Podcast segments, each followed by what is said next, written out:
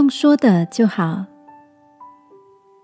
晚安，好好睡，让天父的爱与祝福陪你入睡。朋友，晚安。今天的你遇到了些什么事呢？我家这边有个盐酥鸡店，有时周末的晚上，我跟家人们会想休闲的吃点小东西，常会到这家盐酥鸡的小店。小小一个摊子上，只有夫妻两个人一起经营，生意向来很好的他们。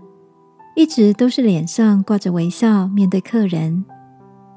特别的是，尽管很忙很忙的时候，夫妻两人讲话还是十分的有礼貌。如果有一方因为忙碌乱了情绪，或是态度节奏变得有点紧张，另一个就会用安稳的声音提醒说：“用讲的就好。”对方就会回过神来，笑着说：“对吼，好哦。”夫妻俩又会回到稳定而配合度极高的默契里。周末的晚上，看着他们这样在忙碌中，带着笑脸跟客人寒暄着，成了我眼中美好的风景。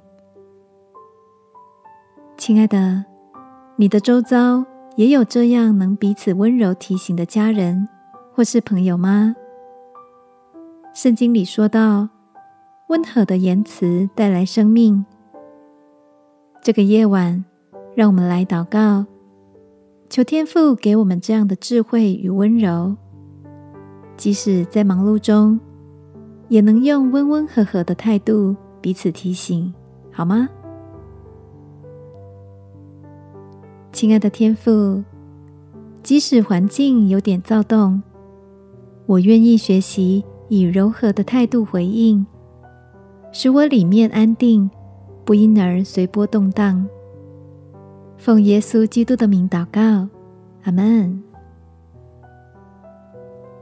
晚安，好好睡。祝福你的温和，蛮有能力。耶稣爱你，我也爱你。